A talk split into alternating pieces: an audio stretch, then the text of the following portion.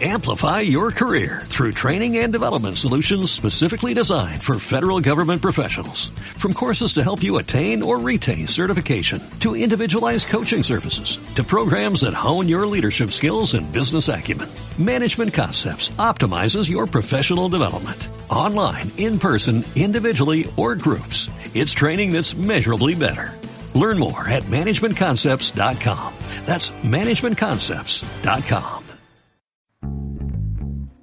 Welcome to Wind Podcast, a survival guide to modern pop culture. Bienvenidos a Wind Podcast, una guía de supervivencia a la cultura pop. Your host, Armando Ruiz.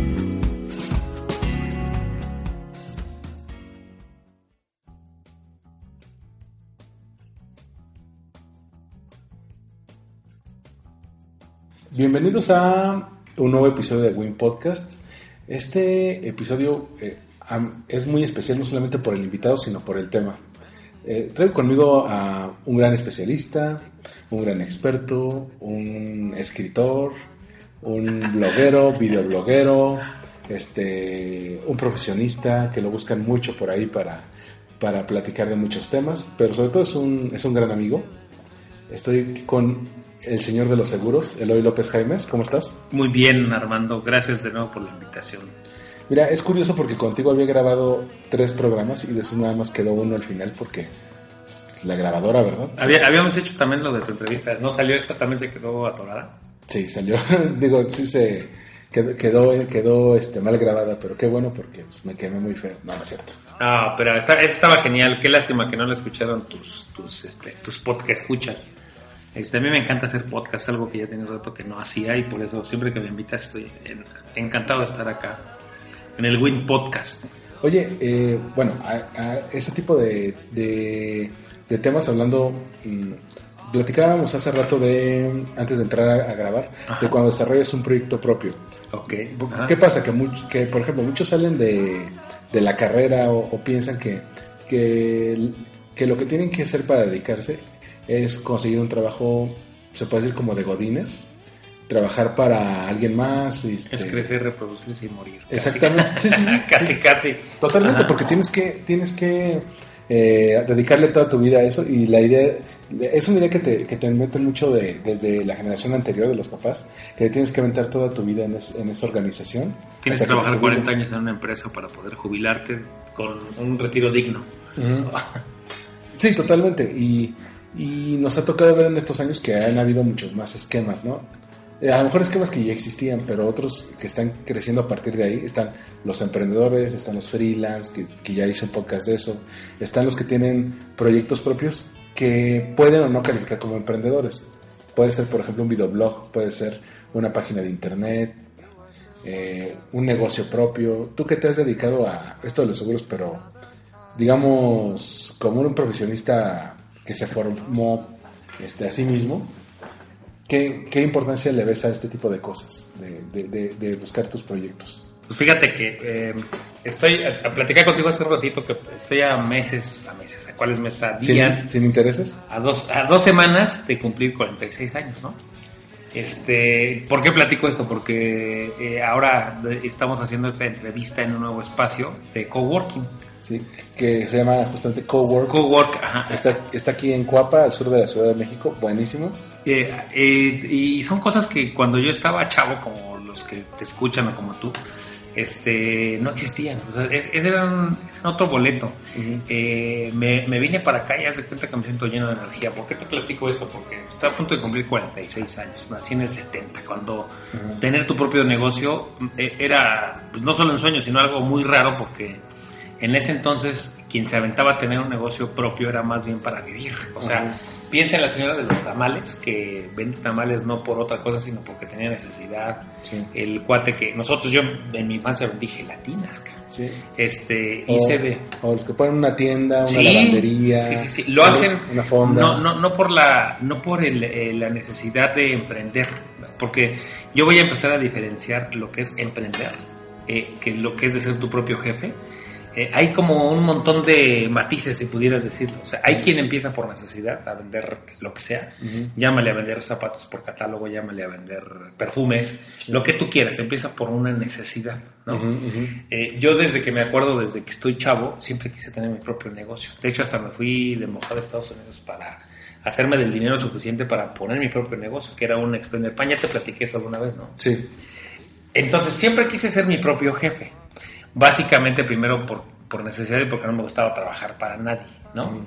Y llámese Godines o... Sí, el clásico que, eh, por ejemplo, a muchos Godines les pasa que viven con el, con el miedo número uno a cumplir ciertas cuotas de su, de su mercado eh, sin saber realmente para hacia dónde van esos esfuerzos y sobre todo eh, evitar el regaño del jefe que muchas veces es, eso tam- también viene la confianza de, de jefe y, y empleado, ¿no? Que, que dicen, no, es que no sé realmente para qué hago esto, sino para tener al jefe en paz. Sí, haces las cosas eh, correctas con las razones equivocadas, pero mira, eh, yo soy un ser afortunado. No ha sido fácil del camino que recorrí desde que vendía gelatinas ahora, eh, pero eh, reflexionaba con mi mujer que de verdad he sido un ser afortunado porque cuando entré en los seguros, la verdad entré por mera este, coincidencia. Yo ni quería ser agente de seguros. Eh, venía de un, de, de un año de haberme lanzado a, ven- a las ventas, jamás en mi vida había vendido. Un año antes había estado en telemarketing y todo el rollo, pero eh, siempre quería poner mi propio negocio. Entonces llego a seguros y los seguros empiezan a desarrollar un gusto en mí raro. Y digo raro porque soy una persona, si no altruista, sí una persona que le gusta ayudar a los demás. ¿no? Sí, sí. Cuando empiezo a ver lo que hacían los seguros, cuando empiezo a pagarle, los digo a pagarle como si salía de mi bolsa acá.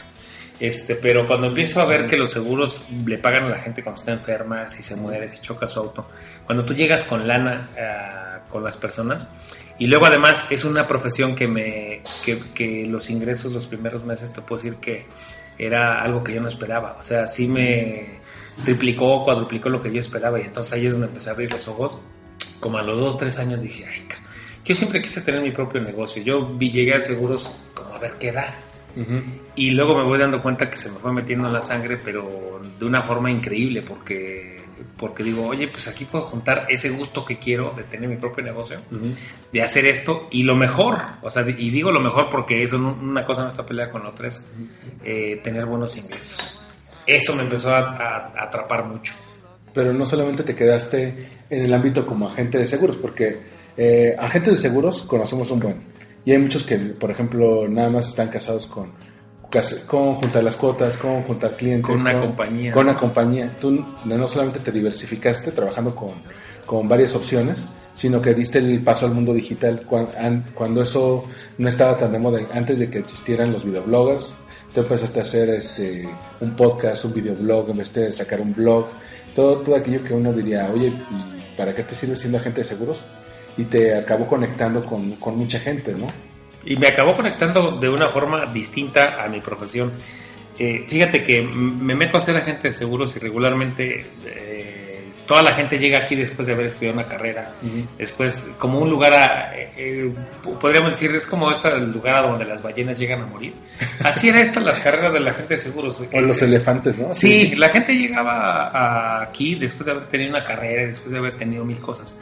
Yo no llegué así, yo llegué sin una carrera, había terminado la preparatoria, sí, pero no tenía la universidad. En la universidad es donde tú y yo nos conocimos justamente. Sí. Eh, Y tú y yo nos llevamos que 15 o casi 20 años Sí. de edad. Es que yo tengo, ¿cuánto? 60, yo tengo 61, ¿no? 61. Sí. Este, no, el, el, el tema, y, y por qué te platico todo esto, porque en el camino, te digo, fui un ser muy afortunado. Eh, me casé con la mujer que me casé, que es la mujer de mi vida, la madre de mis hijos, todo. Eh, Tu, tu apoyo. Sí, o sea, somos, es mi socia, ¿no? ¿Y por qué viene el tema? Porque eh, cuando yo, yo tenía esa necesidad de seguir creciendo, ¿no? y, pero no sabía qué era, de seguirme preparando, me metí a la escuela, eh, pues ahí nos conocimos en el TEC. Una de las bendiciones enormes es haber estudiado en el TEC. Ahorita, espérenme un momento y van a ver a dónde voy. Me fui, tengo muchos intereses. Me, estudié mercadotecnia. Originalmente quería regresar a la universidad a estudiar Derecho, que según yo era lo que, que siempre quise, ¿no? Siempre quise ser abogado. Ajá. Ajá, siempre. Pero ya que me toca la oportunidad, ya que veo que además quería el TEC, eh, empiezo a revisar y digo, ya tenía yo un hijo cuando me metí a la universidad. Y dije, ya no, ya no tienes muchas oportunidades de perder el tiempo. Entonces, cuando yo me meto a la escuela, digo, a ver, tengo que ver que si el derecho es la única opción o me gustan más cosas. Y me meto a ver qué más me gustaba. Y la mercadotecnia, descubro que la mercadotecnia no solo me gustaba, sino me encantaba. Entonces me meto a estudiar y, o sea, fue un mundo, se abrió un mundo de posibilidades ahí. Y descubro que soy una persona de un chorro de intereses, pero desde niño. O sea, me gusta la música, pero nunca me di el chance de explorar música. Me gustaba escribir y jamás en la escuela aprendí a escribir. Este, en la escuela aprendí a escribir. Siempre he sido muy extrovertido. El chiste es que cuando hago todo esto, cuando me voy y me preparo, ahora de repente me encuentro, antes de irme a la escuela me encontraba sin herramientas, así me sentía. Y cuando salgo de la escuela me sentía con herramientas extras. Como cuando sales y tienes todo un tesoro y dices, ¿qué voy a hacer? Cuando llegas a, llegué, eh, eh, es como regresé a la carrera de agente porque en ese inter mi esposa pues atendió el despacho seis años, ¿no? Y regreso, veo la carrera de forma distinta, veo todo lo que hacían los chavos allá, pues ustedes me una energía increíble. Y entonces, este, me doy un tiempo para, rápido, para aprovechar, como digo, tengo tantos intereses, me gusta hacer tantas cosas, ¿cómo puedo aprovecharlo? Y justo te pregunté a ti del blog, ¿te acuerdas? Sí. Así Que- abrí el blog. Así empezó de que, bueno, ya lo habíamos platicado en otro podcast, que, que tú querías escribir algo en mi blog. Ajá. Y yo le dije, pues ábrete el tuyo, es más sencillo.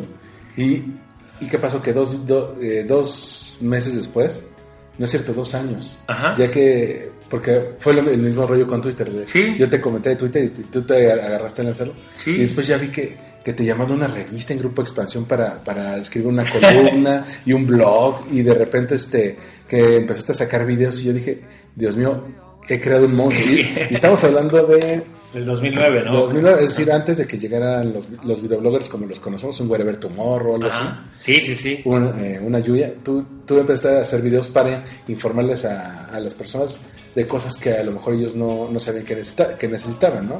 Sí, o sea, el tema era llevar el, el- el- los seguros a otro, pues yo no digo, no sé si a otro nivel o no, pero hacer lo que yo creía que se, que se tenía que hacer y aprovechar todo lo que había ahí.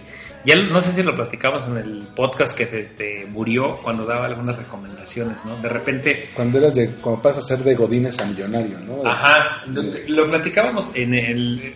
Voy al tema de que cuando yo descubro los, los videoblogs, cuando descubro YouTube, cuando descubro todo esto, de repente me siento como si fuera el dueño de un medio.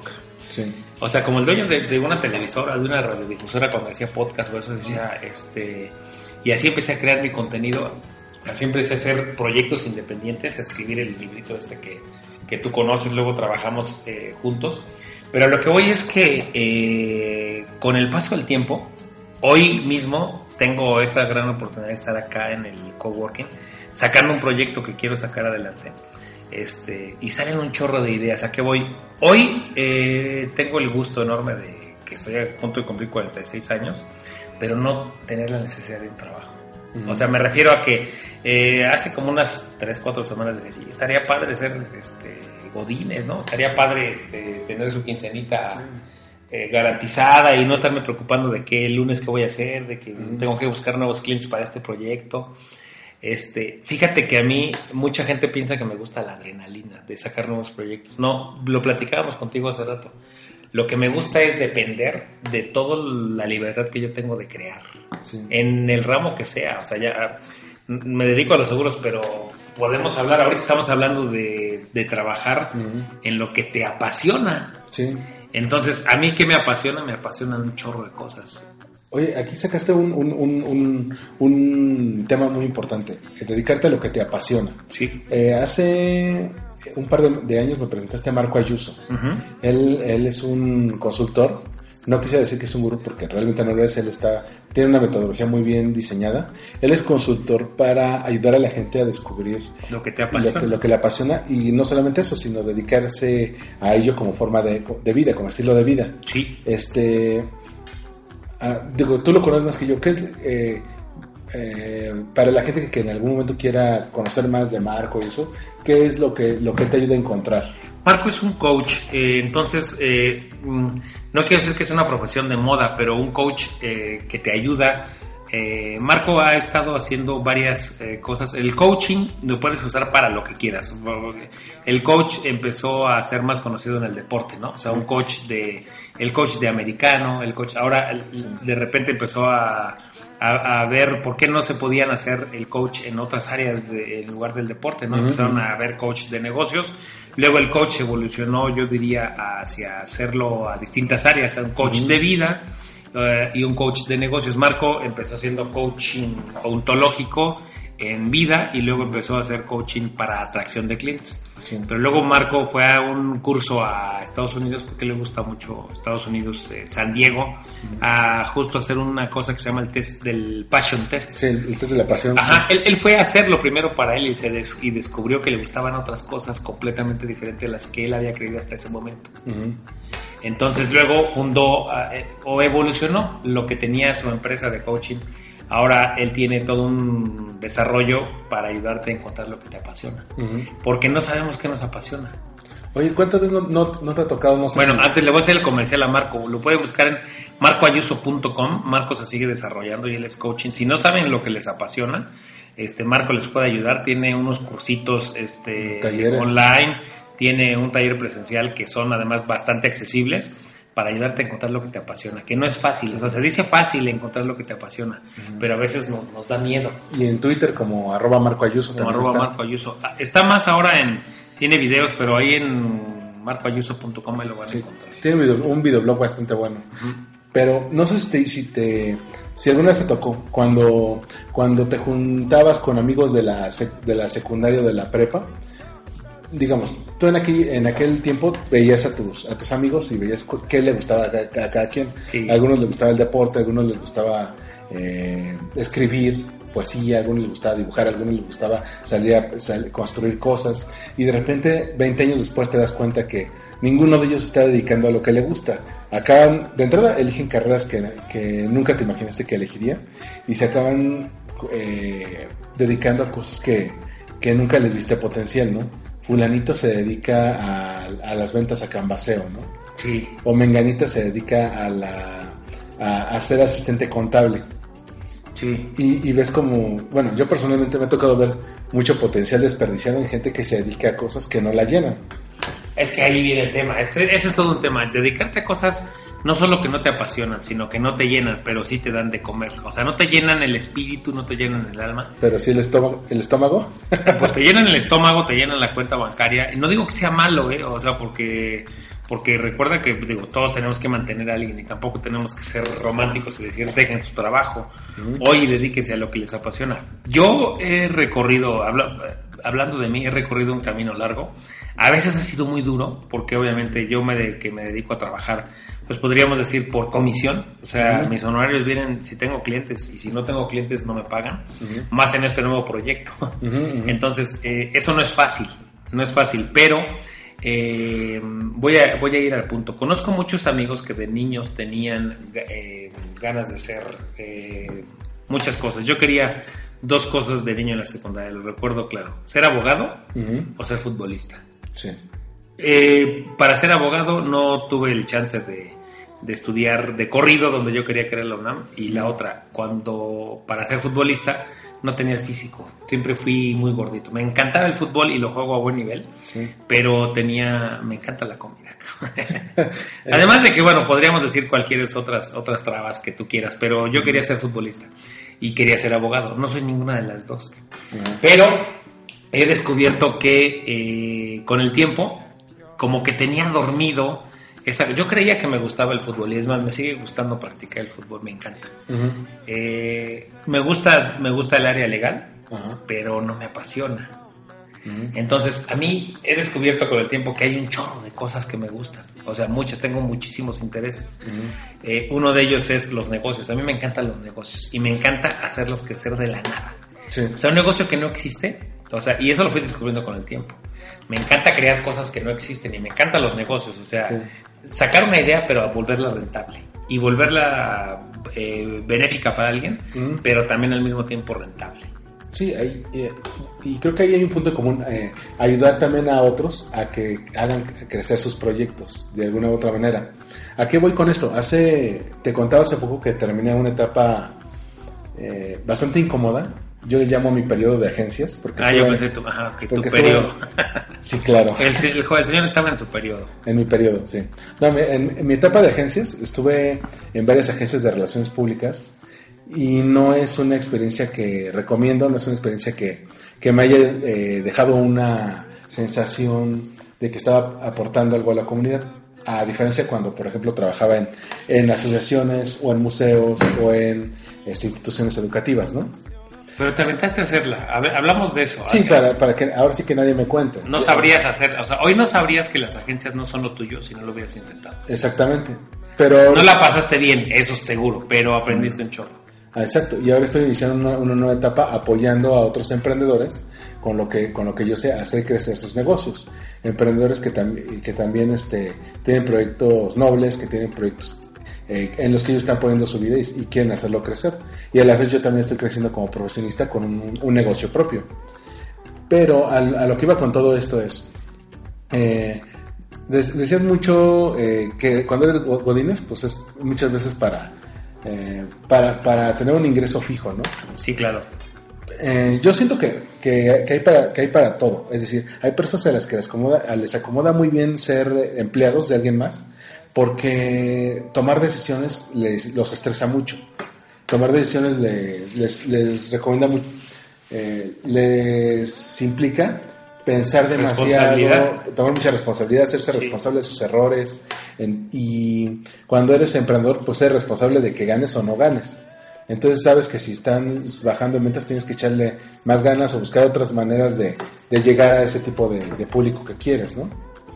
Y e igual, los emprendedores, como decías hace rato, eh, ya sea porque no les gusta eh, estar, estar bajo el yugo de un jefe o quieren tener eh, mayor flexibilidad de proyectos, es que están, es que están cazando otro tipo de, de iniciativas. ¿no? La libertad, ¿no?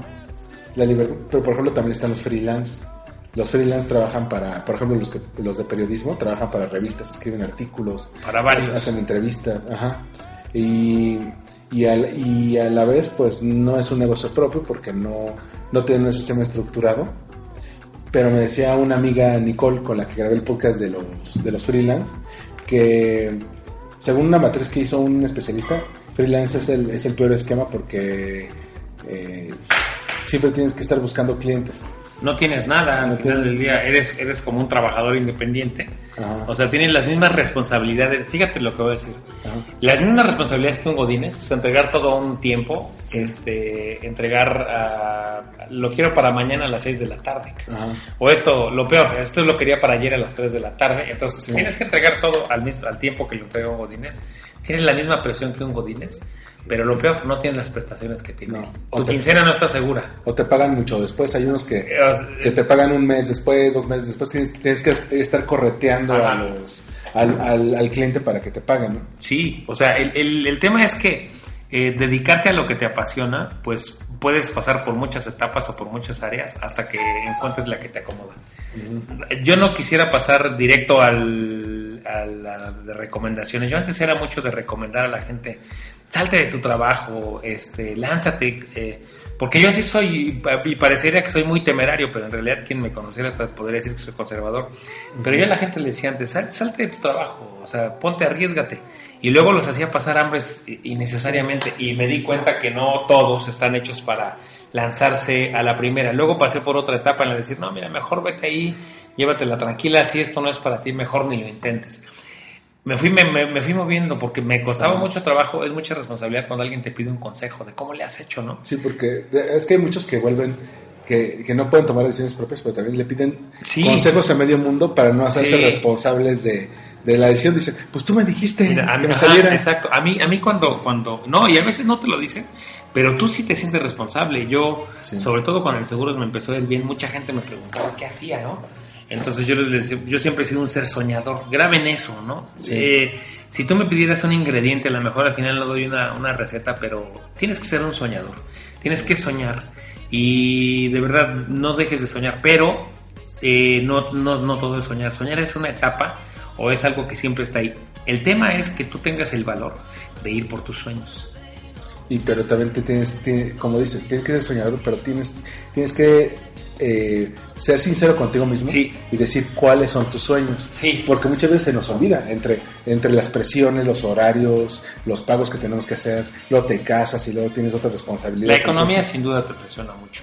pero, ajá, pero las cosas que tienes que plantearte, si, si te puedes dedicar a, algo lo que tú lo que tú quisieras, o si ahorita no tuvieras que preocuparte por el dinero, ¿a qué te dedicarías? Sí, ese es el tema, que tienes que soñar y mira, date el tiempo. Yo me he dado tiempo, soy un ser soñador que me conoce, sueño mucho, todo el tiempo. Eh, cuando pasé también en mi etapa de decir, ya voy a dejar de soñar, cuando me di cuenta que no, en realidad tengo que seguir soñando. El, problema no era soñar, eh, sino que todos los sueños, ya que tú los conoces, después sigue una etapa de que tengas el valor de perseguirlos. Sí. Ese es el gran tema. Cuando tú ya tienes un sueño, ya sabes lo que te apasiona, lo que sigue es tener el valor de perseguirlos. Yo, la fórmula, la mejor fórmula que he encontrado, y creo que ya le recomendé en el podcast anterior, es cómo se fundó la ciudad de los niños. Lo que hoy es este Kitsania. Kitsania. Esa es la mejor fórmula que yo he encontrado eh, para quien me pregunta ahora, oye, ¿cómo le hago para hacerle como le haces tú de este eh, escribir un libro y dedicar y no depender de una empresa y de no depender de nadie para, para tus ingresos? Bueno, eh, pues el, este cuate, Javier López, el que fundó Kitsania, no se aventó el chilazo como nosotros. No. Lo que él hizo es que él tenía un trabajo en General Electric Ajá. y eh, tra- mientras trabajaba en General Electric hizo un convenio con su jefa de seguir trabajando y en General Electric les daban un espacio para trabajar sobre sus propios proyectos. Ajá. Él aprovechó ese tiempo y luego para, para desarrollar su proyecto, para ponerlo en papel, porque eso es lo que le daba seguridad a él. O sea, él decía, yo no me puedo aventar si, si no sé bien, bien, ni lo tengo en papel. Él no decidió dar, dar un paso de adelante si no tenía claro lo que quería hacer. Sí. En cuanto se salió de ahí, le pegó a la primera. Y digo le pegó porque en el Inter eh, se tardó dos o tres años, o no sé, no sé cuánto. Que dice que, que hubo, eh, antes de que les firmara el primer, el primer que creo, que fue Marinela, Ajá. el, el primero en la ciudad de los niños, hubo dos que le, uno o dos, uno o dos que le dijeron primero que sí, luego le, le cancelaron el contrato. Y tenía socios, tenía todo. O sea, él, eh, nosotros todos somos muy fanáticos de Steve Jobs. Yo soy fanático de Steve Jobs, de estas, eh, eh, de estos este, seres mitológicos gringos. Pero también en México tenemos historias. La de Javier me llama mucho la atención y es la que yo recomendaría. Delate, es- sueña. Y es un emprendedor que a lo mejor no hace mucha laraca. O No. sea, no lo vas, eh, es muy raro verlo en la portada de Force o en expansión. Pero, ves, cuando va- ves una conferencia de él que me tocó escucharlo en, en Monterrey, en Inc. Monterrey, Ajá. ves que es un emprendedor de alto, de, con una visión, visión global, porque ya puso, va por el tercero en, eh, el, tercer Kitsania en Japón, va por el segundo en India, tiene uno en Abu Dhabi, va a entrar en Rusia. O sea, imagínate, es un producto mexicano de exportación. ¿eh? sí, Y alguien, si si te sientas a pensar y dices, o sea, eh, hace recién fui a Disney, yo no lo conocía. Recién fui a Disney, pero yo digo de verdad que Kitsania ya compite con Disney, aunque sea en, esos tamaños, sí. chiquitos, pero ya con... A lo que voy es que Por concepto es, es un concepto bastante explotable. Javier llegó más lejos de lo que él creía, estoy casi seguro. El tema es- aquí es que tú, eh, tú me refiero a, tú que, me- a ti que me escuchas, que tengas el valor primero de ponerte en contacto con tus sueños y luego ya que los conociste y es muy seguro, más de la mitad de las personas que yo les he preguntado no tiene el valor de ir por sus sueños porque empieza a poner miles de pretextos. La pregunta eh, que te hago es, eh, ¿vas a tener el valor de enfrentarte a 20 años después a decir, lo quise hacer y no pude? ¿Qué pretextos vas a poner? Ujú, ujú. Ten el valor de ir para allá. Ahora, hay varias formas de aventarse. Es, elige la tuya. O sea, la tuya tienes, tienes que saber, eh, yo, todas las cosas que he hecho, las grandes cosas que he hecho, los grandes pasos que he dado, se resumen, por ejemplo, cuando fui a Estados Unidos. Lo pensé de la noche a la mañana, ¿eh? Ujú. Y así, en un- dos semanas yo ya me había ido. Y estaba en la preparatoria. Cuando me metí a la escuela, ya llevaba días, meses, años pensándolo y no me atrevía. Hasta que un buen día, sin dinero en la bolsa, decidí, no sé qué mi esposa vio en mis ojos, pero me dijo, lánzate. No teníamos dinero para pagar el TEC, ni de chiste, ni un mes. Teníamos ya un hijo Sí. y me dijo, lánzate. Este, me lancé, o sea, lo que yo digo es que yo soy de repente de los que se lanzan así de, cuando ya, hoy, hoy, hoy es que no tienes dinero, tú me conoces, sobre esta, ese soy yo.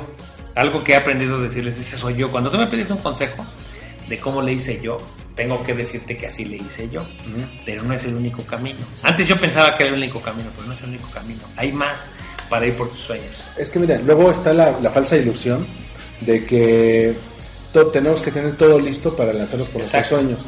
Tengo que tener todo el dinero, y tengo que tener todo el plan estructurado, y tengo que tener todo. A veces tienes que Ahí, tener ahí voy a hacer una pausa. Ok.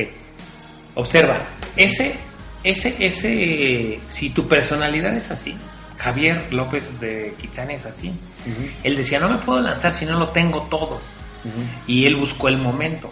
Pero si se dan cuenta, lo fue cocinando atrás. Investiguen. Sí, pero, ¿no? él, pero él empezó esbozando su plan. Ajá. O sea, primero lo que necesitas son las ganas. Ajá, Si no, exacto. si no tienes ganas, todo lo sí, demás sí. está de más. Es decir, es decir, él, él esbozó su plan y él a, partir de ahí ya vio toda la parte de necesito patrocinio, necesito hacer, eh, hacer eh, alianzas con marcas y todo eso. Y ya que supo cuál era el camino que quería tomar, este, se lanza a buscar clientes. Y trabajó muy duro antes, Sí. ¿eh? porque digo, imagínate en esa etapa, la estoy inventando o la estoy imaginando. Él tenía un trabajo Ujú. fijo y después ya que pone su plan al 100% en papel, luego tenía que salir a buscar a sus nuevos clientes para salirse. Entonces, en ese inter tienes que trabajar doble. Sí. Ese era el precio que tuvo que pagar. O, o, por ejemplo, está tampoco necesitas crear un concepto súper innovador que nunca se haya hecho para ser un, un emprendedor éxito, exitoso. A veces puedes ver qué, qué falta en tu comunidad y cómo puedes mejorar lo- los servicios que ya hay. Tenemos, hace unos meses te presenté la pastelería La Esperanza Sí, cómo no. Y las pastelerías La Esperanza son una chulada. Quien haya visto una, si no, búsquela en internet, eh, que vendía en un principio eh, panes. y ¿Sabes dónde pasteles. empezó la panadería de Esperanza? Te dirige. En Iztapalapa, de hecho. En esa, ya- bueno, ajá. No, en Ah, Iztapalapa. bueno, ajá. Y luego se extendió hacia el oriente, bueno, en esa. Y ahora son un, son un grupo porque también sacaron sus rosticerías, las de, las de Santo Gallo y todo. Y ahora están posicionados en otro mercado completamente distinto. Sí, o sea, tiene su marca de De agua. más, tiene- de más alto poder adquisitivo. Sí, porque al principio pues estaban en, en, en Iztapalapa, luego llegaron a, a Nesa, Ajá. a la Ciudad Azteca. Ahora los, los ves poniendo eh, Polanco. en Polanco, en la del Valle, eh, toda esa parte, porque, porque saben que, que genera valor. Y de hecho, eso no signifi- significa que sus precios tienen que ser premium. Son, Híjole, ya me emocioné. de hecho, están, están más baratos que, por ejemplo, el Globo. Ya les quiero decir a todos que dejen su trabajo el día de hoy, porque platicaba con Armando hace rato que estamos haciendo esto desde un espacio de coworking, algo que no existía hace 20 años cuando yo me lancé esto. Sí, o sea, y ahora tú, tú buscas coworking en internet y encuentras, eh, de acuerdo a tu, a tu barrio, opciones opciones viables. Te encontraste este espacio de coworking muy cerca de tu casa. Yo encontré otro muy cerca de la mía, entonces... O sea, hoy hay espacios, o sea, si quieres y no tienes lana para una oficina, no hay bronca. ¿Cuánto tienes? Búscate un espacio. Este, el chiste es que dejes de trabajar en Starbucks. Que dejes, o de sentir que trabajas en Starbucks. O sea, que irte a un Starbucks a decir, ah, es que voy a trabajar ahí. Tu idea solo se empieza a dar en espacios como este. Date, ¿te date acuerdas? tiempo. ¿Te acuerdas que en los 2000, eh, onda 2005-2006, se empezó a poner de moda el término de emprendedores de Starbucks? Sí, sí, sí. Aquellos que Empresarios de Starbucks de también, ajá. Que todavía existen hasta el día de hoy. Son gente que tienen equipos pequeños, dos o tres personas, se juntan en un Starbucks y ahí tienen sus juntas. Yo todavía me ha tocado ver eh, un ex jefe tenía sus juntas de trabajo ahí. Ahora el, el esquema ha evolucionado porque estos espacios de coworking tienen eh, prácticamente te, te dan todo el mobiliario, ¿no? Tienes eh, salas de juntas. Es que son ganar, ganar hoy, ¿no? sillones, sí. Y aparte haces networking, conoces otros emprendedores que tienen proyectos y, y, y- y amplías tu círculo. Lo que pasa, me ha tocado ver muchos emprendedores eh, pequeños que dicen, pues tengo que juntar para la renta de mi oficina, ¿no? Sí. Aunque seamos dos, dos pelados. Ahí, ahí, Entonces, ahí te los vas, ahí es que ahí, ahí es donde, donde te va comiendo, ¿no? Y en gastos. sí. En gastos, primero cuando lo pones en papel y luego sientes que lo que necesitas es dinero y, y es una realidad, o sea, sí, sí. Em, yo, ¿qué, qué, qué les diría? Empiecen por lo que sí pueden hacer. Y lo que sí pueden hacer hoy es crear un video. Sea, ¿cuánto cuesta? Tú me trajiste ahorita la cámara. ¿Cuánto cuesta una cámara? Tres mil pesos. Sí, o incluso ya, ya si tienes un smartphone, Ajá. puedes usar tu smartphone. No, Grabas. no, no es eh, muchas veces la mejor calidad. Algunos tienen una calidad bastante decente, pero ahí ya, ahí, ahí ya tienes el equipo, ¿no? Sí, ¿Qué no te sé- cuesta subirlo a YouTube? No, no sé si ya nos desviamos hacia allá, pero este, hacia la parte de recomendaciones técnicas, pero sí creo que si pueden, la verdad, em, dense tiempo de soñar, dense tiempo de descubrir qué les apasiona y se van a sorprender que les apasionan un chorro de cosas. Yo con el tiempo descubrí, les voy a platicar un poco de mí, con el tiempo descubrí que la música no solo me gustaba, sino me encantaba. Yo crecí escuchando pura música de estas de Rocío Durcal y de José José. Y no, sabes, soy- de- de siempre en domingo. no es que, sí, no es que las odie, pero... Pero este, es chole. pues mira, es que cuando, cuando tú empiezas a descubrir la música, te das cuenta que dices, ¿en qué mundo vivía, cabrón? O sea, hay un chorro de talento. Hoy, hace rato que estábamos escuchando Yacecito que me preguntaba. O sea, Que descubres géneros, sí, artistas. yo todo tengo eso. 46 años y sigo descubriendo música. Mis hijos este, me enseñan de música. Ellos están chiquitos. Mi mujer este, se sorprende que todavía me sigue. Oye, ¿por qué te gusta esa música nueva? Me encanta la música nueva. Me encanta. eh, aprendí a hacer yoga ya grande también. Aprendí a nadar hace dos años. O sea, cuando tú te das el chance de ir descubriendo lo que te apasiona, te puedes, eh, te puedes volver loco en el sentido de que decir, oye, yo no sabía que me gustaba esto, no sabía que me gustaba la música, yo no sabía que me gustaba escribir, o sea, yo no sabía que me gustaba escribir real. Sí. Eh, y eso te los platico porque ahora resulta que escribí un libro. El otro día fuimos a una fiesta familiar y entonces me dice, ahí les va la anécdota para que vean lo que les cuento. Eh, fui a una, a una fiesta familiar y me dice mi cuñada, la, la, la, herma- la esposa de mi hermano mayor, me dice, oye, no, yo no sabía que habías escrito un libro, ni me imaginaba. Y le digo, ¿sabes qué? Ni yo me imaginaba jamás en la vida escribir un libro. Hace rato que me preguntabas qué me gusta, yo quería ser futbolista y abogado, pero jamás en mi vida pensé que iba a escribir un libro, y no porque sea el gran eh, logro, porque eh, no, no lo es, es, un primer logro, pero lo, mejor de todo ese tema es que descubrí que me apasiona escribir. O sea, es más, hoy no puedo vivir sin escribir. La música, sigo explorando la música. Mañana mi esposa nos eh, invitó a un concierto en la sala Benjuelis, y no porque seamos muy culturales, sino porque nos damos dando el chance de descubrir. Y son cosas que de repente dices, ay, yo no conocía esto y, me, y no solo me gusta, sino me apasiona. Ujú. La música, la pintura, o sea, un chorro de áreas que te empiezan a apasionar Sí. y te puedes hasta volver loco. En el sentido de que si te da chance de descubrir lo que te apasiona, se te abre un mundo completamente distinto. Y hoy yo puedo decir, eh, una de mis satisfacciones y, y lo que les platicaba al principio es, perdón que hable tanto de mí, pero es mi experiencia. eh, hoy tengo una satisfacción enorme que dependo al 100% de, de los talentos y de las habilidades que me he dado chance de desarrollar los últimos 10 años.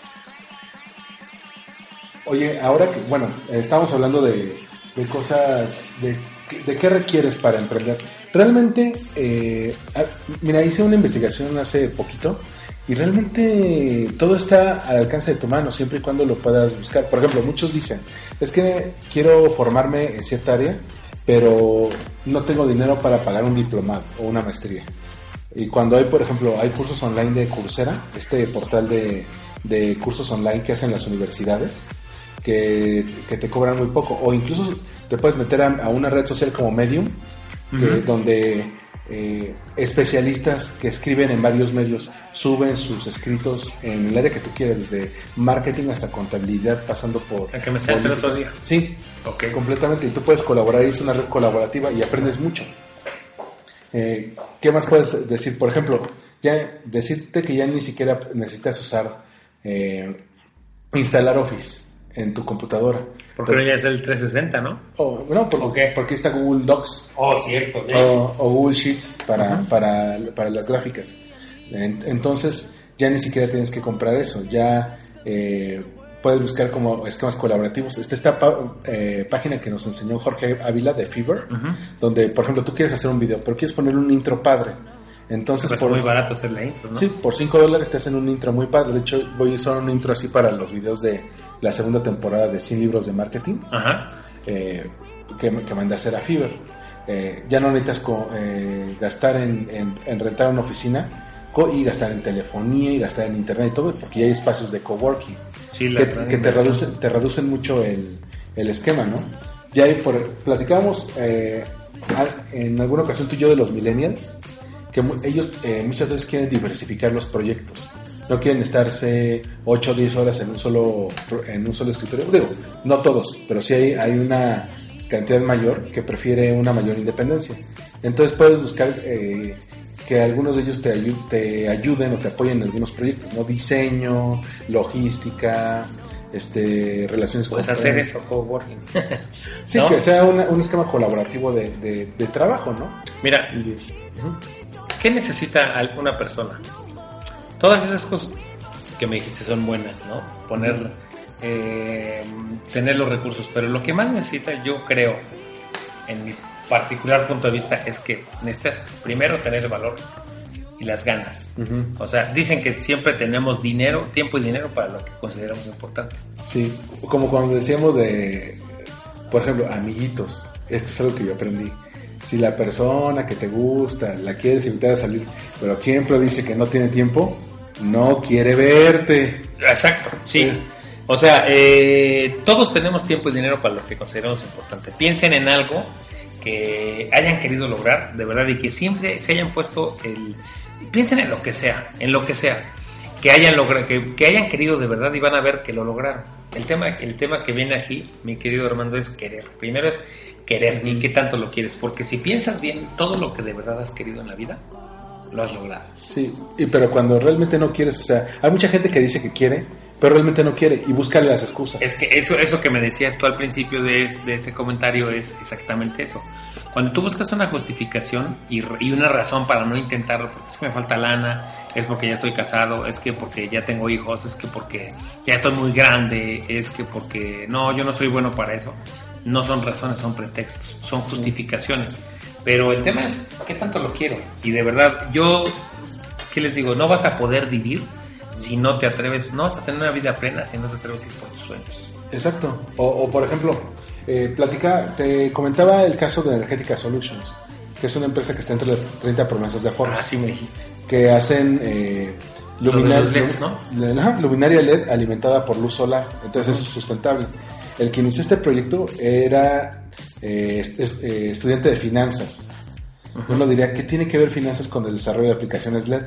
Pues el cuate quiso y cuando, y cuando quieres encuentras la forma. El cuate buscó formar un equipo multidisciplinario de ingenieros, diseñadores industriales, eh, ingenieros en sistemas. Se fueron a buscar tecnología por todo el mundo para ver qué, qué se podía adaptar a México y ahora es de las empresas más innovadoras en su ramo. O sea, no hay... Es cuestión de, de buscarle. Fíjate, es cuestión de, de sí, de querer, porque mira, ¿qué decíamos hace rato? ¿Cuántos conocemos nosotros del TEC que estudiaron una cosa y terminan dedicándose a otra área? Pero no solo, no solo esa otra área a la que terminan dedicando eh, lo hacen bien, sino lo hacen muy bien, les va muy bien. Sí. ¿no? O sea, hay gente que estudió ingeniería y que ahora está en el área de mercadotecnia. Eh, hay gente que, está, que estudió arquitectura y que da clases de mercadotecnia. Uno de nuestros maestros estudió arquitectura y nos daba clases de mercadotecnia, de desarrollo de producto. Sí, De- pero ¿sabes qué? Una de las... eh, alguna vez un- leí un artículo que decía que muchos de nosotros estamos muy jóvenes para el momento que nos eh, hacen elegir una carrera, porque eh, para muchos es le- tienen la idea de que eso te vas a dedicar toda la vida, ¿no? Y muchas veces a los 17 años, la verdad, estás hecho un pendejo, este... No, con todas las cosas que traes en la cabeza. Ajá, porque... A los 17 años solo quieres una cosa, y no sé si se puede decir en tu podcast. Ya se, ya se le imaginarán. ya, Pero este, pero a los 17 años pues tienes un revoltijo de ideas en la cabeza y encima tienes que elegir la profesión en la que, entre comillas, te vas a dedicar toda tu vida. sí, Y muchas veces te, te das, te das cuenta que no era realmente eh, lo que te apasionaba esa carrera, sino que iba por otro lado. Pero imagínate, esa, esa, ese paradigma que acabas de decir, tienes que elegir tu carrera a los 17 años, este, es, viene del área industrial. Sí. ¿Por qué a los 17 años máximo? Porque a los 18 ya tienes que entrar a la universidad. Sí, porque, tiene, porque ya eres una persona formada. Sí, pero, a la- pero a la- y a las universidades ya entras para que te... Si tú te das cuenta, las universidades, digo, está hecho todo del área industrial porque la universidad, las carreras que tiene son para las empresas, Sí. para, para generar empleados. O sea, si tú, si tú lo piensas bien, el sistema educativo está hecho para generar godines. Sí. Piénsalo. Sí, sí, eh, y de hecho eh, te matan el pensamiento Sí. Te, te- las escuelas, desde la primaria hasta la universidad, te forman en, una, en un supuesto de, de, de acierto y error. El maldito sistema. Sí, no, no, te, te- Bueno. sí, sí, sí, te dicen que te, te hacen en- en memorizar cosas, datos, te dicen que solo hay una respuesta correcta a ciertas cosas y te evitan el, el buscar otros caminos para llegar a una solución. Ahora, hay un gran error ahí en eso, que ese es el sistema, eso es lo que ellos nos venden. Lo peor es que nosotros lo compremos, porque tenemos el chance de en algún momento decir, oye, ¿qué crees? Esto que compré, este día que compré de comprar, de elegir una carrera a los 17 y de solo dedicarme a una cosa por toda mi vida, es falso. O sea, ¿sabes qué onda? Yo no, yo tengo el chance de no comprarme esa idea, de decir, de deber decir, ¿sabes qué? No, yo no soy bueno para esto. Este, no importa que ya lo haya estudiado, no importa que ya lo haya terminado, tener el valor de cambiarlo y tener el valor de decir, lo que en realidad a mí me gusta es esto. Sí. Yo no quería ser chef, no, yo lo que en realidad quería hacer es actor. Ajá. Yo lo que quería en realidad era ser cantante.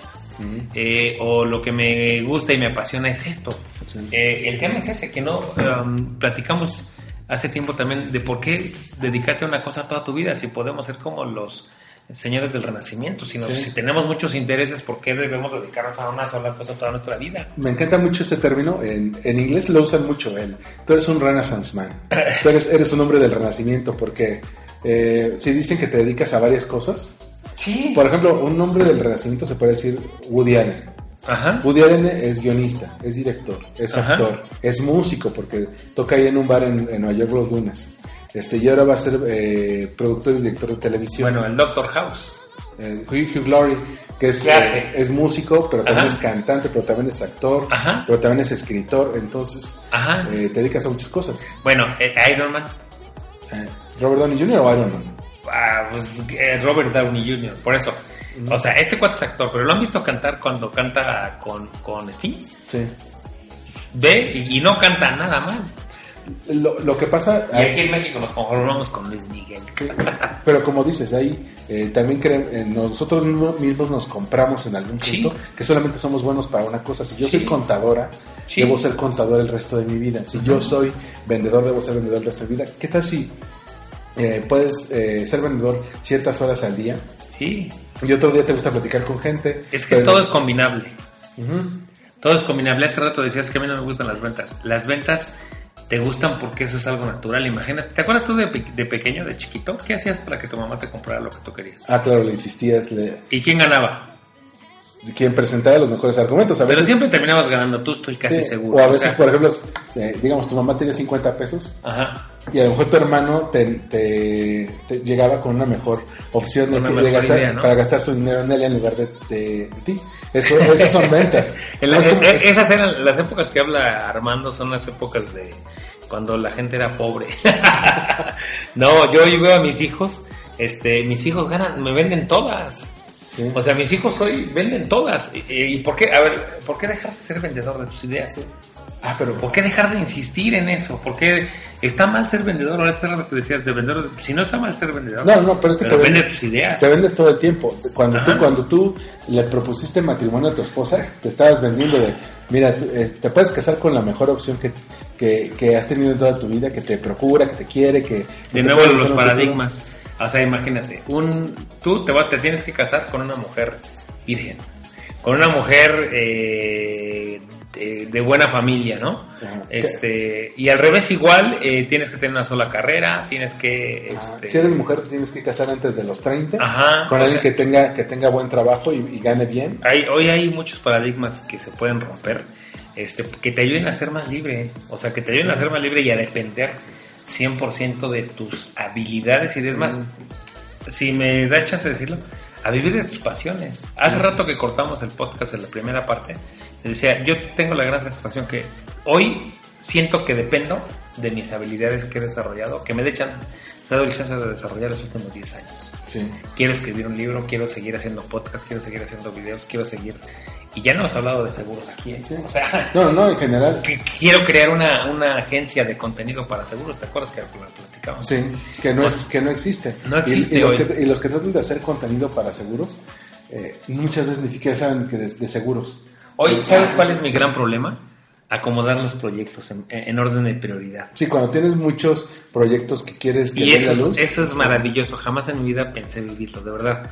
Porque hablé- empecé, empezamos platicando de cuando alguien se avienta a hacer un negocio por necesidad de vivir de un ingreso. Sí, Pero después ahora tienes tantos proyectos que dices, ¿cuál hago primero? Y, y todos pueden ser rentables, pero todos van a llevar un tiempo, ¿no? sí, sí. Este, y esa es una libertad hermosa. O sea, yo, ahora que estábamos acá en, platicando en el área de coworking, yo te decía, China, a veces este nuevo proyecto a veces llega el nervio, ¿lo podré pagar? ¿Podré pagar el siguiente mes?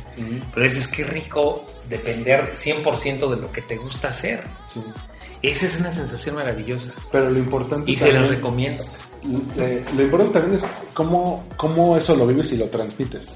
Por ejemplo, me, tú que tienes dos hijos, Sí. eh, me, me ha tocado ver que tú les transmites esa idea de, de si, si ustedes quieren ganarse algo, tienen que trabajar para lograrlo, pero no necesariamente tienen que eh, hacerlo de las maneras tradicionales. Pueden vender cosas, pueden poner un negocio, pueden eh, vender a los niños de su escuela, no vender a los niños, vender cosas a los niños. a lo- vender cosas a los niños. Vendo a mis compañeritos de Sí. la escuela.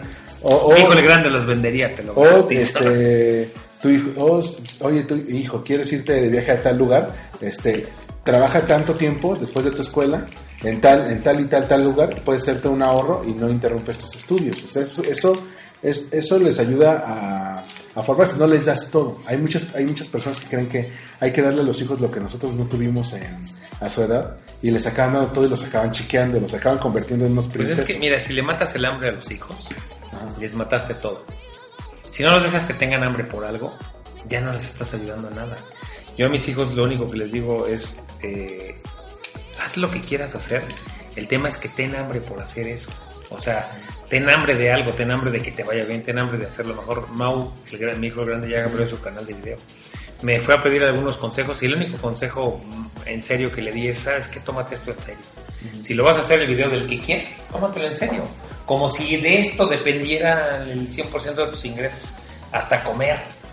Y ah, eh, lleva ya unos meses y me decía que, que lo único que, pues no lo único, pero que sí que con lo que se había quedado en nuestra plática es con, con eso, con hacer, tomarse este tema en serio.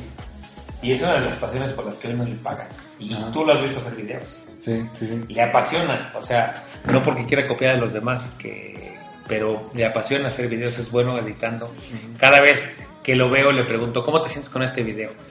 Me dice, híjole, me gustaría que hubiera quedado mejor. Y le dije, vas por buen camino. Si, si todo el tiempo tienes esa sensación de que pudiste hacerlo mejor, tienes hambre de mejorar al menos el siguiente video. Sí, te sales un poco de la zona de confort, Sí, ¿no? es más, todo el tiempo estás trabajando fuera de esa zona. Bueno, es que la zona de confort es una, eh, es una trampa en varios aspectos. Por ejemplo, lo que platicamos de ser godinas, muchas veces estás porque es zona de confort. Gano, Sí, una, lana- claro. gano una lanita y no tengo que esforzarme mucho, mucho, es mi zona de confort. Nada más conozco de, eh, de diseño gráfico y nada más me voy a dedicar a diseño gráfico, es mi zona de confort. Nada más Sí. voy a trabajar. Y Yo al- no hago eh, eso. Sí, yo no hago eso. Esa no es mi chamba. ¿Cuántas veces escucho? Sí, es que eso, no, no es, mi eso, no, es- eso no, es no nos pagan por hacer eso. Ajá. O este, nada más me voy a mover y a buscar clientes y oportunidades en la zona cercana a mi Ay, casa. jóvenes, sí les voy a escribir el libro de Godines a Millonario, de verdad, porque ya pensé en todos ustedes que piensan así, de verdad, sálganse de ahí, porque Es una trampa, es una, Es una trampa. mortal. Como decía el, el ese, el, el- el que parece calamar en Star Wars, es una trampa, o sea, no es, Sí. no es, no es este, eh, pare- parece, parece muy seguro, pero es una sensación de falsa seguridad. Mira, si, si tú eres un sí. godines toda tu vida y a los 40 te, eh, te dicen que estás muy viejo y para trabajar ahí, te corren. Y si no, a si los no- 40 o 50, adiós. Sí. Este, bueno, te voy a dar un tip. Ah, bueno, no tip. Hace, hace días, eh, ya ves que yo doy asesoría financiera. Sí, Entonces, eh, hemos hablado de una cosa que se llama la ecuación de la riqueza. Ujú, La ecuación de la riqueza, para quienes no lo conozcan, es simple. Es, por un lado pones todo lo, todos mis ingresos, así ponle en un cuadernito todos mis ingresos, menos todos mis gastos. Es así de simple. La, la parte izquierda de la ecuación es todos mis ingresos y la parte derecha es todos mis gastos. Si tú te dedicas a controlar bien una de las dos partes, no vas a tener problemas financieros. Si siempre la parte derecha es ok, voy a gastar menos de lo que gano, Ajá. pues siempre voy a ser positivo, ¿no? Sí. Pero es una zona de confort. ¿Por qué? Porque ahí les va lo que les voy a decir a ver si les cae el 20. Si tú te dedicas a controlar siempre todo lo que ganas y que esto sea menor a lo que, a lo que siempre ganas, no vas a tener problemas financieros. Ajá. Eso es- ese es el primer plus. Sí. Pero es una trampa, ¿Por qué? porque vas a gastar nada más en lo que puedes. Ajá, o sea, siempre te acotas. No, Y no en lo que quieres. no Exacto. crecer. Hay una gran diferencia en gastar lo que puedes. Y eso los, los, este, los especialistas en finanzas personales, pues sí, ponen mucho énfasis en que gastes menos y, y en que gastes eh, menos de lo que ganas, pero también gastes en lo que puedas. Pero si llevas todo eso por muchos años de tu vida, es bastante aburrido. Y estás en una zona de confort en la que siempre vas a estar gastando lo que puedes y no lo que quieres. Cu- Cuando en algún momento, por ejemplo, dices, pues quiero tener mi propio departamento mi- o mi propia casa, y en este momento no gano lo suficiente para tener una casa en donde yo quiero, ¿qué debo hacer? Hay varias opciones. Eh, eh, la, que, la que te va a decir medio mundo es o te cambies de trabajo o no que ganes más. Ot- otra opción es te buscas un negocio que a la larga te va a permitir generar ingresos para el enganche o para pagar. Cuando la- tú quieres gastar en lo que quieres, entonces tienes que poner atención en la parte izquierda de la ecuación de la riqueza. Es todos mis ingresos, es cómo le hago, cómo le hago para aumentar lo más posible las fuentes de mis ingresos. No necesariamente tengo que... Si tú dependes de un sueldo como un godínez, olvídalo. Vas a tardar 20 años o 30 en hacer... Es más, vas a hacer lo que hizo tu abuelito. Sí, porque es el límite que tú mismo te pones. Bueno, Ajá. que si ganas 10 mil pesos y vas a aventarte 5 años con ese sueldo, sabes que todos tus planes en esos 5 años van a estar acotados a los 10 mil pesos a los que ganes. Mira, acabo de, de asesorar a un chavo hace un mes. Les voy a platicar el caso rápido a ver si les cae el 20 de lo que les estoy diciendo. El chavo ganaba 7 mil pesos y eh, trabajó dos años muy duro en su empresa y de repente de 7 mil pesos le subieron el sueldo a 25 mil. Me habló porque vio mis, pod- mis videos y me dijo, oye, yo quiero que me asesores porque voy a ahorrar el 70, los próximos 15 años voy a ahorrar el 75% de mi sueldo. Wow. El 75% porque quiere comprarse una casa de un solo jalón y poner un negocio. Le digo, oye, ¿quieres dinero para tu negocio? No, lo que quiero es dinero para comprarme mi casa de un solo jalón y dinero para tener ahí un fondo de emergencia que me dure dos años mientras yo echo a andar mi negocio. Y los próximos 15 años, además de tener esa disciplina financiera, voy a buscar formas de incrementar mis ingresos. El chavo tiene 26 años. Sí, y, y- y piensa en grande. Hay caminos. Eh, más que pensar en grande, tiene un sueño y va por él. Y no sé, no sé, no sé, o sea, No se acota. no hay un solo camino. O sea, ese chavo, yo, yo te podría decir que no, a él le dije, oye, yo no te recomiendo que estés ahorrando el 75%. Vas a durar y me dice, prefiero hoy. Y esa es una frase que, lo que les voy a decir es una frase que si quieren es de un libro, pero así me lo dijo, prefiero vivir hoy, los próximos 15 años, como la mayoría, o sea, con poca lana y al día, para lograr vivir después como pocos. Exacto. Pero no solo va por el dinero, si te das cuenta. Sí. Él quiere, va por su sueño y va a aprovechar esos 15 años para ir dándole, moldear su sueño y después alcanzar la independencia financiera. Sí, se, sí se puede si quieres. También, ¿qué pasa? Muchas veces cuando tú tienes un sueño, platicábamos también, eh, es que comimos antes de, de grabar, entonces de ahí sal- salió como todo, el- todo, toda el- eh, la pre-charla, ¿no? Sí. Y mencionábamos que eh, una, buena, una gran idea en un ambiente muy controlado es muy fácil de matar. Porque cuando tú dices que, tengo, que tienes una gran idea, que tienes una, una, eh, una cosa importante que puede mejorar, o tu trabajo, o, o tu estilo de vida, o la, o, o la manera en que piensas vivir los próximos años, alguien, alguien te va a decir algo para matarla. Eso no solamente se aplica, por ejemplo, si tú das un consejo en una junta, ¿no? Que te dicen, no, ¿cómo se te ocurre eso? Eso es una tontería, ¿no? Siempre dices puras. siempre que tienes, siempre que tienes una idea que les mueve las, eh, el, el tapete, la zona de seguridad de los demás, la van a tratar de atacar para defenderse, para defender el status quo, esa, esa seguridad. Te voy a poner un ejemplo. Cuando me fui a- de maestría, era dejar un trabajo estable. Tenías miedo, ¿eh? Yo tenía miedo y lo tuve que superar. ¿Cuánto? ¿Eh? No, un chingo. ¿Cuánto miedo me- Cuando ya me dieron las becas, todo- no, ya estaba en el avión cuando todavía tenía miedo, ¿sabes? Es más, estabas allá y no sabías cómo ibas a hacer. Exactamente. Entonces, cuando una- a, a una amiga le, le dije, oye, ¿qué crees? Me voy a, me voy, me voy allá a estudiar una maestría. No, ¿cómo crees? Este, pero si vas a dejar aquí todo, si estás muy seguro y todo. Y, y, y, y- me pudo haber matado el sueño. A, a, a quienes no le han propuesto una idea de negocios o una idea millonaria a sus amigos, a su familia, y dicen, "Mucha, no, espérate, no se puede, mejor quédate a trabajar ahí, te- es, es más seguro el- la chamba, al menos ahorita tienes un ingreso, estás pagando tu coche, y, y, y prácticamente te, te, te evitan el crecer, incluso personas que, que son tu familia, ¿no? tus amigos, la- tus personas más queridas. Y te quieren, vamos, eso es una... eh, si quieres, es un proceso natural. Sí. Tu idea y tu querer, cuando tú, cuando tú tienes una buena idea y quieres, pasa esos filtros. O Sí. sea, la gente, es más, la gente que te quiere no lo dice por dañarte, No. Sino Sí. porque te quiere proteger. Sí, porque, porque les preocupa que qué tal si no te sale, entonces eh, no quieren que pases un mal rato. Que te desilusiones. Exactamente. Pero, eh, pero muchas veces, eh, te digo, es un instinto de protección. No significa que no te quieran, significa que eh, es algo que se sale de lo Es más, tradicional. es más, creo que ese es un proceso necesario para que tu idea salga a flote. Para que tu idea salga... Para ver si qué tan buena es tu idea. Bueno, es que, es que sí, pero la- en cuanto muevas más la idea o la pulas o la, o la perfecciones, eh, ves cómo también cambia la- el, ento- el entorno de la gente. Al día de hoy, eh, tres- dos de mis amigos ya se fueron a, a estudiar a otro país porque les gustó eh, ver mi experiencia allá y una tercera está viendo opciones para estudiar a, la maestría. ¿Ves? Porque- Cuando haces lo que te apasiona, Ujú.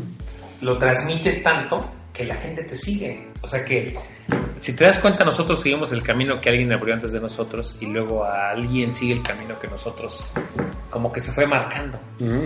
Y ese es un ganar-ganar para todos. Sí, sí. Es más, este es nuestro aporte al mundo. Es que es el, el asunto. Mira, mu- muchas veces eh, me gusta mucho, por ejemplo, la mentalidad judía. Eh, en ese sentido, mira, en, en- ustedes me podrían, me podrían corregir, pero, pero alguna vez leí que en el judaísmo no existe el concepto del cielo y el infierno. Es decir, no, no vas a recibir algún premio o castigo por tus acciones en este mundo. Al contrario de los católicos, que muchas veces dicen, voy voy a sufrir, voy a sufrir mucho, pero voy a tener mi recompensa en el cielo. En el ¿no? cielo. Eh, No, para los judíos el único mundo que tienen es este. Entonces, su, su, eh, lo mejor que pueden hacer por, por ello es eh, hacer, su, hacer de su vida algo productivo. Por eso tienen esa vocación empresarial innata. Porque tratan de, de hacer mejores sus vidas y hacer mejores las vidas de su comunidad. Oye, es que imagínate, es como un mensaje, hablando de paradigmas, es como un mensaje de hacerlo bien a la primera. Si tienes, o sea, qué mejor mensaje de que si solo tenemos una vida, ¿por qué no lo hacemos bien a la primera? Sí. O, o, eh, o como tampoco, tampoco creen en la reencarnación, dicen, pues sí, solamente tenemos este chance. ¿Por qué no sacarle jugo a nuestra vida? ¿Qué, n- para qué- ¿De qué nos sirve estar sufriendo todo el, todo el tiempo? Mira, todas las religiones orientales eh, tienen una como una filosofía pues parecida a la que acabas de comentar.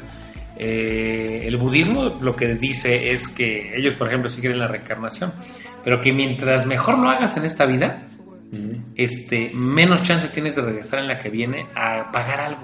Sí, en forma de otro animal. Ajá, en- ajá. Por eso hay tantas cucarachas, tanta gente que, Bueno. que vivió mal sus vidas. Ah, Bueno, ajá.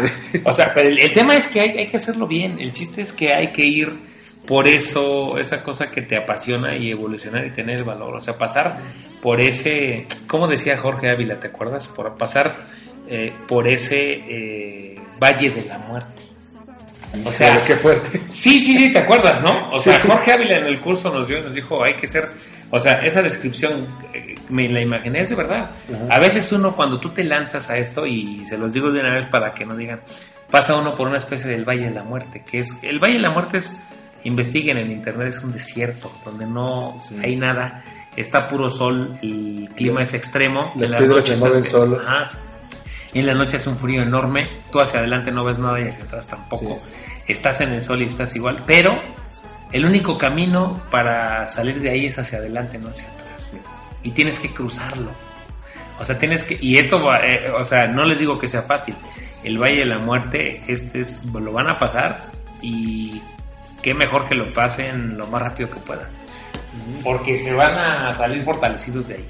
Ahora, eh, El Valle de la Muerte es el que acabas de pasar tú cuando te llegan las cuentas del, del coche, no las puedes pagar, te atrasas uno o dos años con el crédito, las te ahorcan literalmente las finanzas. sí. Y ahí es donde pones a prueba si lo que te apasiona de verdad te apasiona, porque dices, no importa que suceda, pero yo lo voy a hacer. Eh, porque ahí está otro punto.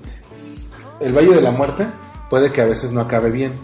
Eh, mira, eh, un- uno puede decir, no, lánzate a emprender, eh, va a ser un mejor mundo.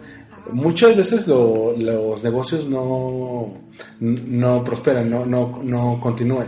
Pero uno tiene que, que mantener la vista en alto. ¿Qué pasó? Eh, la lista de, los, de las 30 promesas de Forbes que platicábamos, eh, al- me parece que, que 8 de, ocho de cada 10 empresas tenían, no, no es cierto, eran eh, 20 de las 30 empresas tenían un miembro que ya había emprendido y había fallado.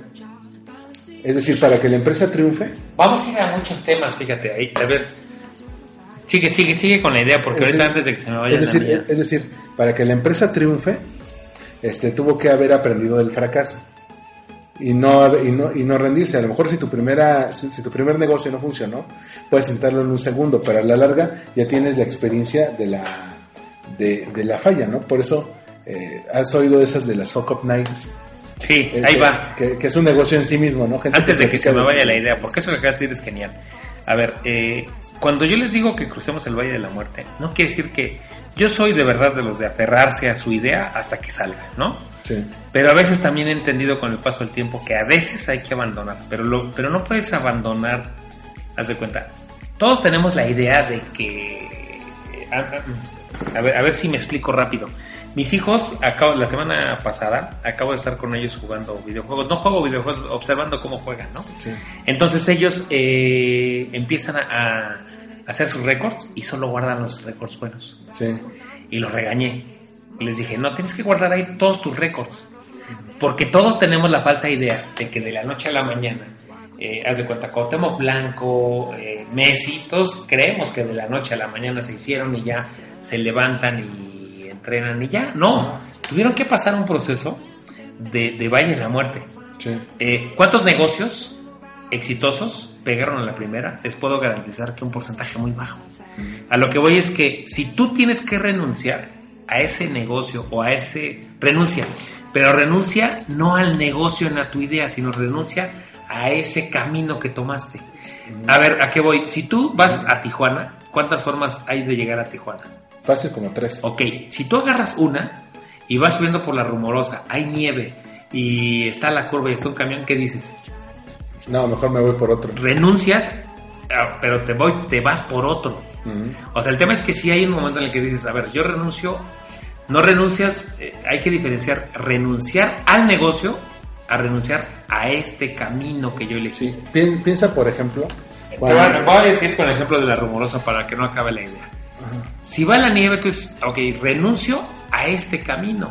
Sí. Pero te regresas y agarras, tienes otros dos para llegar a Tijuana. Sí, No renuncias a llegar a Tijuana, sino renuncias a ese primer camino que elegiste. exacto. Hay una pequeña diferencia. Sí, eh, si me, me- me dicen, me han preguntado varias veces que si yo recomiendo renunciar, yo antes decía que no, hoy digo, renuncias, pero a esa forma de hacerlo.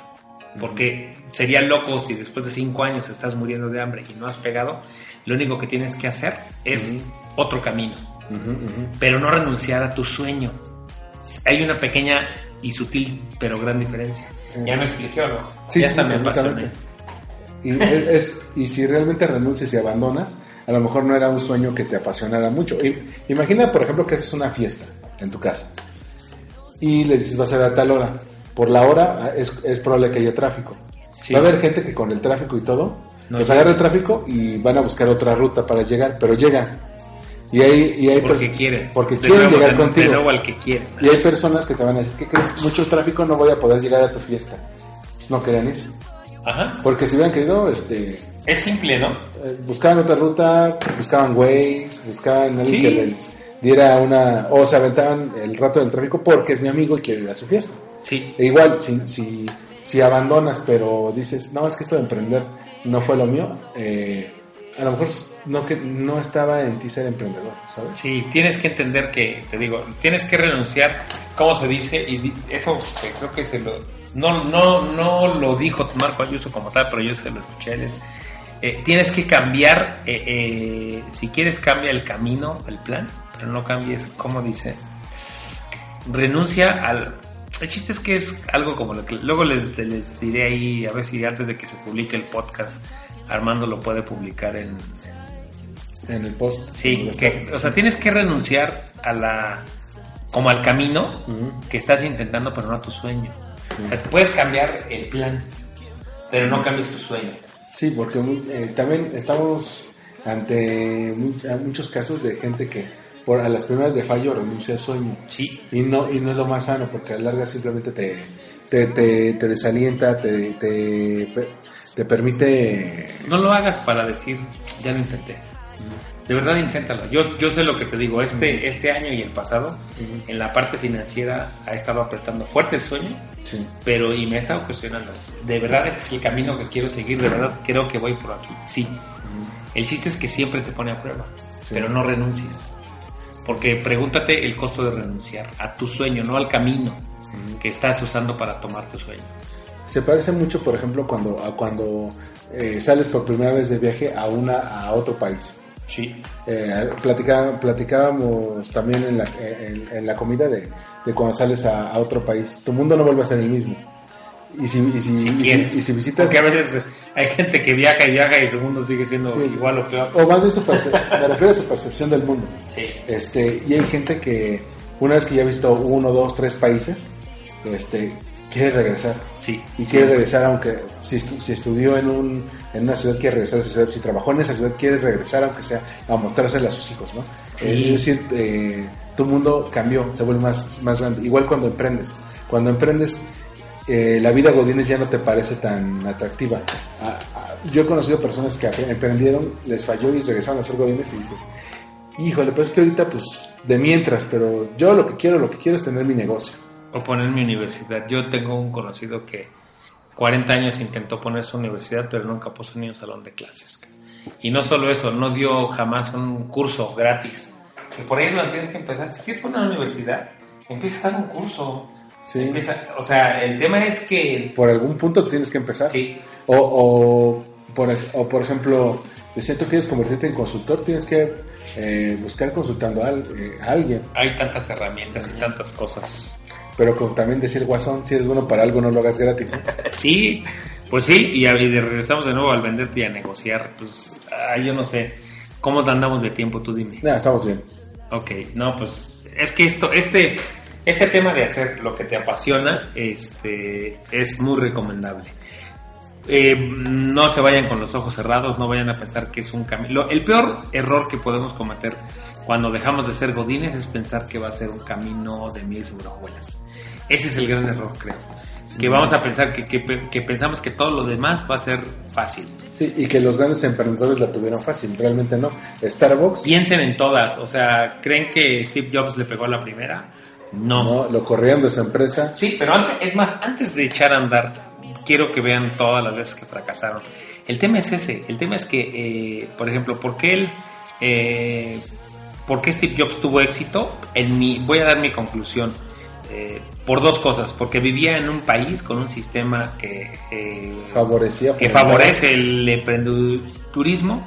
La otra es porque él tenía una idea que a pesar de todo quería sacar adelante. A pesar de los pesares. Y se topó con, con todas las cosas que, que- que se topó. Él quería cambiar el mundo y creo que lo logró. Y, y no es una persona que le faltaban fracasos. No, El, el Newt, eh, Sí. el, el- la Mac Cube, todo eso. Sí, hay un sacó, chorro. sacó productos que no, que no pegaron. McDonald's en algún momento le tardó mucho en despegar, tuvieron que vender la, la franquicia. Starbucks, eh, para encontrar su imagen, pasaron muchos años. Si te apasiona ser godines, de verdad hazlo con la mayor pasión. Si te apasiona. Pero si no te apasiona, ten el valor de abandonar y de tomar, de ir por tu sueño. De Ahora- buscar lo que te apasiona. Y también tienes que pensar un poco a futuro. Esa, eh, ahorita si tienes 20, 30 años, dices, ah, bueno, ahorita estoy tranquilo de Godines, pero dices, ¿te quieres dedicar a eso el resto de tu vida? Eh, es, eh, cuando tengas 50, 60 años, que ahora la gente vive mucho más que nuestros abuelos, que antes la idea era retirarte e irte a tu casita de campo, ¿no? Ahora la, la idea es retirarte y seguir siendo productivo para, para algo que te apasione. Sí, Entonces, cuando tengas 60 años, 70 años, te quieres seguir dedicando a esto, te van a dejar seguir dedicándote a esto, eh, vas, te ves en algún otro lugar, ¿cómo te vas a, a ver? ¿Cómo, cómo, ¿Cómo quieres llegar a ese punto? ¿no? ya les diste miedo, porque eso es justo lo que los jóvenes no quieren pensar. No, no, no, eh, sí, es muy, O sea, decir- es muy común en los jóvenes Sí. Pensar que no se van a hacer viejos, Sí. eh, que, que son forever young. Por eso hay mucho chaborruco ahorita también, Sí. porque es porque mucha gente dice, no, es que yo ahorita estoy en la flor de la vida. ¿no? Y Sí. no, y no, es que este, yo ahorita te- eh, como, como becario a mis 35 años ga- la gano bien y vivo con mi mamá, ¿no? Sí, becario a los 35, imagínate. O sea, sí, ese es el tema. que Ahora, esa gente, eh, ojalá no seas tú el que nos está escuchando, pero este, no tienes sueños y los has dejado dormir porque te vas por la parte cómoda, ¿no? Por el tener un ingreso que te permita vivir, pagar tu, tu comida, Sí. tu vestido y tu vivienda. Sí. Pero no venimos a ese mundo a eso. Que ya pa- llegamos a pensar. E igual, a- e igual cuando quieras eh, decidir seguir tu sueño, poner un negocio, eh, ten- vivimos en una época maravillosa. Puedes buscar todas las herramientas online, puedes buscar en Google el, el local más barato, puedes buscar el equipo, puedes buscar... Si quieres, puedes. creo. Eh, encuentras la forma y encuentras, puedes encontrar un equipo, personas jóvenes que pueden aportar su conocimiento y complementar el tuyo. Lo, no, no, no puedes hacer todo solo, tienes que... Un tienes- equipo. Oye, es una, una etapa en la que hay que ser equipo. Sí, no conozco a un solo emprendedor que lo haya hecho solo, ni alguien tan endiosado como Steve Jobs. O sea, No, ni, o sea, ¿cuántas, cuánto, ¿cuánta gente requirió él a su alrededor? Pues hay un montón de cosas. Yo lo único que les digo eh, para terminar es si, si creen que venimos a este mundo para hacer crecer, reproducirnos, pagar cuentas, pagar cuentas, pagar cuentas y más cuentas y luego morir, estamos muy equivocados. No venimos a este mundo a eso. Hay que, de verdad, hay que preguntarse a qué venimos a este mundo sí. y te vas a dar cuenta que ahí en esa pregunta o en esa respuesta vas a encontrar un montón de cosas. Y, sí, y voy a poner para complementar este post algunos casos de emprendedores aquí en el post que les, que les puedan funcionar. Sí, ahí dales el abajo, ¿no? Eh, Sin duda yo pondría el de Javier López, no Chabelo, que también es un ejemplo, pero Sí. eh, Chabelo es un ejemplo de emprendedurismo también. Sí. Pero en fin, pon el de Javier López de El de Kitsania. de Kitsania, de verdad son historias bastante interesantes que podemos seguir. De verdad, trabajar en lo que te apasiona es rentable desde el punto de vista emocional y rentable desde el punto de vista económico. Perfecto. Pues Aloy, muchas gracias por, por acompañarme en este Win Podcast. Eh, yo que, que ya era justo necesario ¿eh? Ya, claro. platicar de esto porque eh, el fenómeno del- de, de emprender está creciendo. Eh, yo creo que a la larga van a ser más común y mucha gente se va a tener que plantear si quieren seguir trabajando para, para, cumplir los sueños de alguien más o trabajar para cumplir sus propios sueños. Sí, es que de verdad estamos en una gran época, de verdad. Para, para eso de emprender y hacer lo que te apasiona, y pues como diría Marco, de, de hacer lo que te apasiona, un buen negocio, pues estamos en la mejor época. En México creo que nunca habíamos vivido una época como esta, con espacios para trabajar, con chavos con los cuales puedas hacer un equipo este, que sea flexible. O sea, creo que hacer lo que te apasiona hoy es la época para hacer eso. Perfecto. Muchas gracias, Don Aloy. Gracias a ustedes. Gracias aquí a los de Cowork que, que nos prestaron este, La sala aquí la, para la sala la de entrevista. Buenísima, ¿eh? También les voy a poner acá el link de Cowork, que es una muy buena opción. Si, si quieren emprender, pero necesitan un, lu- un lugar de operación, aquí está. Sí, les va a encantar de verdad. Pues bueno, eh, ¿En dónde te encontramos? En Twitter antes de irnos. yo soy eh, su seguro servidor, me encuentran como eh, arroba Eloy López J en Twitter, en Facebook también como Eloy López, ahí tengo una página de Eloy López, ahí pongo varias cosas. El sitio que tenemos es previsiónfinanciera.com. Ahí si necesitan alguna asesoría respecto a elegir un seguro que les ayude a ahorrar para poner su negocio, Ah, pues nosotros lo podemos hacer. Y en Periscope también como lo Ah, también Eloy López. En Periscope, igual que Twitter, es eh, Eloy López J. En Twitter y en Facebook, eh, no. En Twitter y en Periscope el usuario es el mismo. Hago eh, cuando menos un par de Periscope a la semana eh, respecto al tema de los seguros y a veces de otros temas. Perfecto, a mí me encuentran en Twitter como Armando-MKT, eh, también, también con ese nombre en Periscope, en la página de internet armandoruizr.com y nos escuchamos en el próximo Green Podcast. Adiós. Adiós.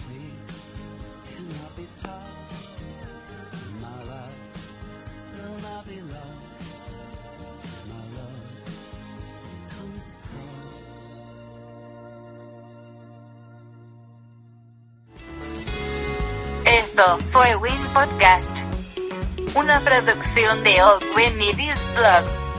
Síguenos en SoundCloud, en iTunes o en armandoruizr.com.